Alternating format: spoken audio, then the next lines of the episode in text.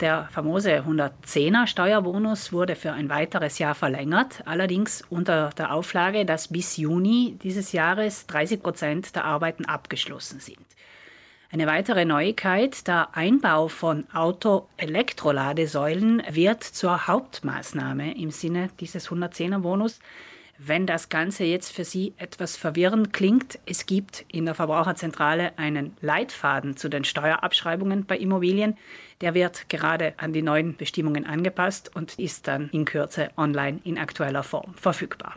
Ebenfalls erhalten bleibt der sogenannte Fassadenbonus, ein Steuerbonus für das Reinigen oder Instandsetzen von Gebäudefassaden.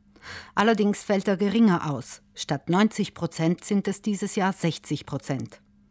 Bestätigt ist auch der Steuerbonus für bauliche Maßnahmen, um architektonische Barrieren abzubauen.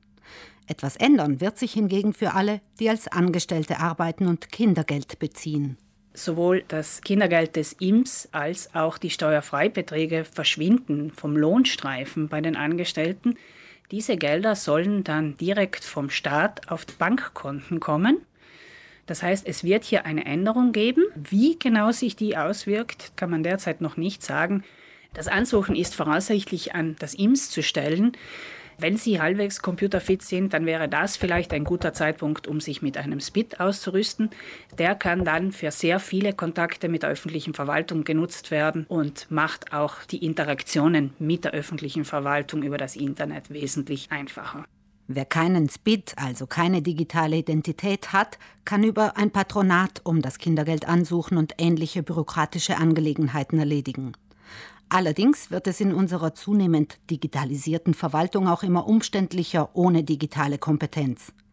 Von digitalen Zahlungsmitteln erhofft sich der Staat weniger Steuerhinterziehung und hat daher vergangenes Jahr die Kassenbohnlotterie und das Cashback eingeführt. Fortgesetzt wird leider nur eine dieser Maßnahmen.